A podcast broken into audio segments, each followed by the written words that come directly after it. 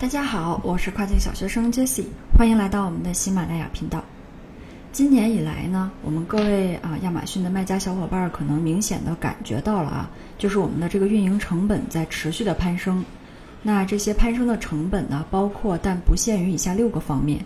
第一个就是产品原材料的上涨给我们带来的这个产品的采购成本的上涨。第二个就是海运还有空运啊这些投程运费的上涨。第三个就是这个关税的上涨，第四个是仓储费用的上涨，第五个是亚马逊它配送费用的上涨，最后一个是亚马逊站内广告的上涨。那这些上涨的成本肯定是在不断侵蚀我们的利润。为了维持利润呢，我们需要在多个方面开源节流。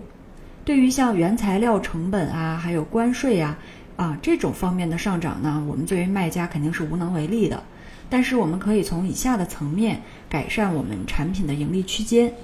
那今天呢，我们就和大家去分享一下我们作为卖家可以去采取的一些应对措施。第一个要点呢，就是去优化产品的包装。我们之前啊上有一期视频是讲如何计算亚马逊产品上架前的固定成本。那在这个里面呢，和大家提及到了亚马逊变更了配送费用计费标准以后的一个成本差异。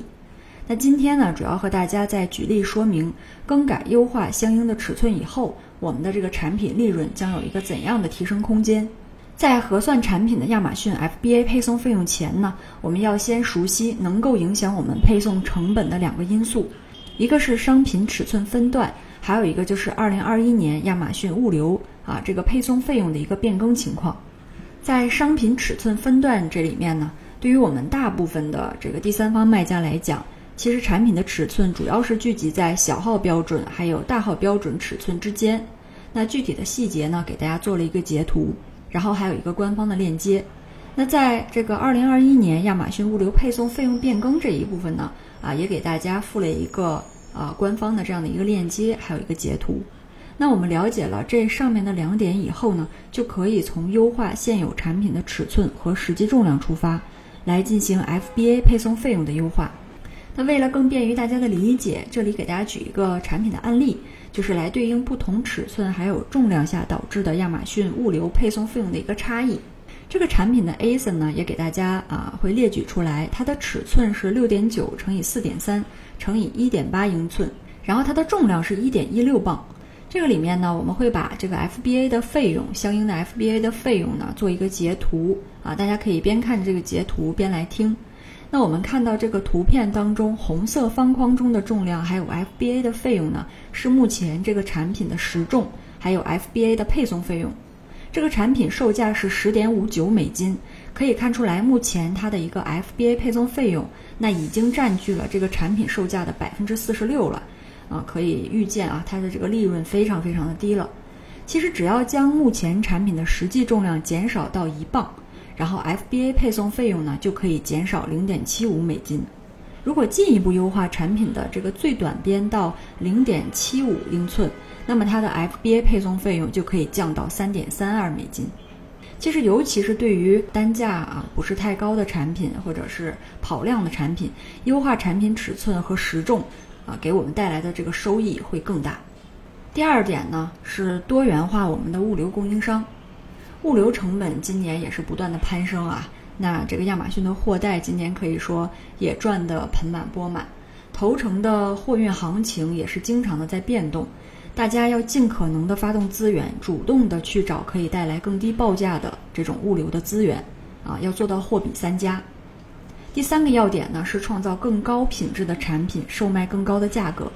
我们除了按以上两点完成成本的管控，更是要在开源的这个层面去下功夫，也就是说，去提升产品的售价的这个方面去着手。